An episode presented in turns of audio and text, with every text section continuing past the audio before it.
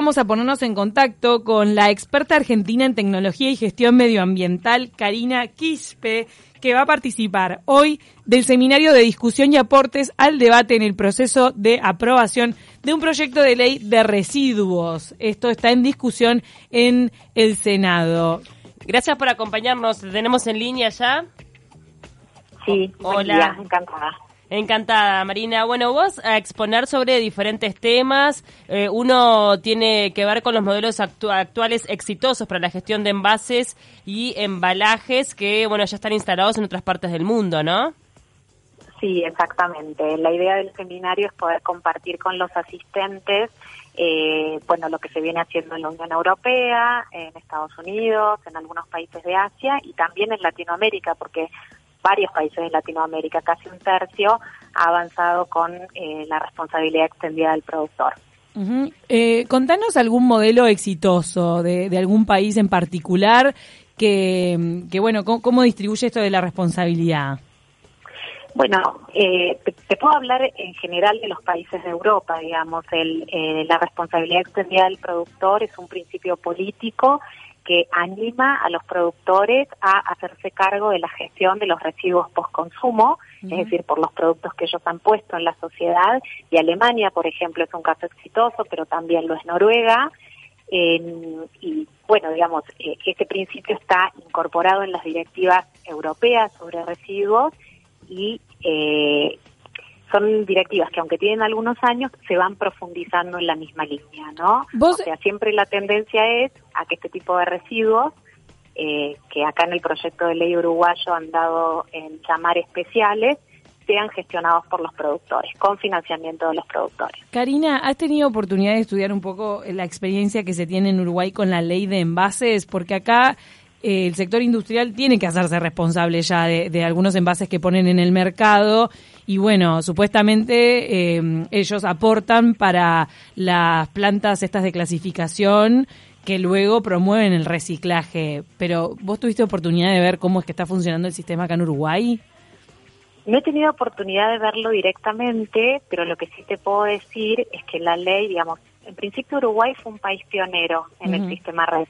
Eso es algo muy interesante, un caso muy interesante para América Latina y lo mismo ocurrió con Colombia. Eh, entiendo que eh, todavía, digamos, se recupera poco en el país, pero que la ley es muy buena y que hay que profundizar, digamos, varios de los conceptos que, que tiene esta ley y que recién, por ejemplo, ahora está por adoptar eh, Chile.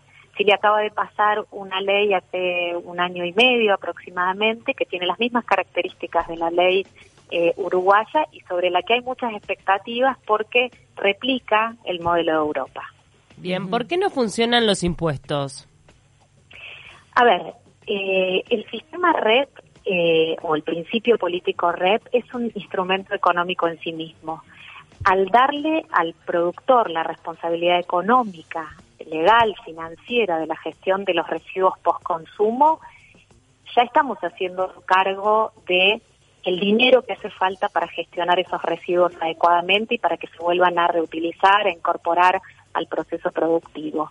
Entonces, aplicar un impuesto significaría como, eh, digamos, grabar doblemente esa obligación claro. que ya tiene el productor por el principio REP. Por otro lado, hay casos en donde el impuesto eh, se ha aplicado, caso de Holanda, caso de Hungría, en donde no ha funcionado, no han sido experiencias mm. exitosas y de hecho eh, la última directiva de la UE sobre residuos obliga, digamos, a los países que no tienen instalada la responsabilidad ampliada del productor a tenerla hacia el año 2025. El hecho de que los empresarios tengan que hacerse cargo entonces de los residuos, ¿qué tanto implica en cuanto a la inversión? Es decir, ¿qué tanto toca sus ganancias y qué tan posible es que esto pueda pasar para que continúe siendo este productivo y rentable ese negocio? A ver, el, el, el, costo de gestionar los residuos termina trasladándose al consumidor. Es decir, que si vos Bien. a eso le sumás un tributo, vas a tener un precio más alto en, el producto final, vas a tener posiblemente más inflación, vas a tener retracción de las inversiones, menos consumo. Es decir, medidas de esas características tienen una cantidad de impactos que eh, no necesariamente para este proyecto de ley han sido suficientemente medidos o documentados como para saber qué es lo que va a ocurrir si esto pasa. Karina, contanos para quiénes está dirigido este seminario y bueno, si cualquiera se puede acercar o hay que hacer inscripción.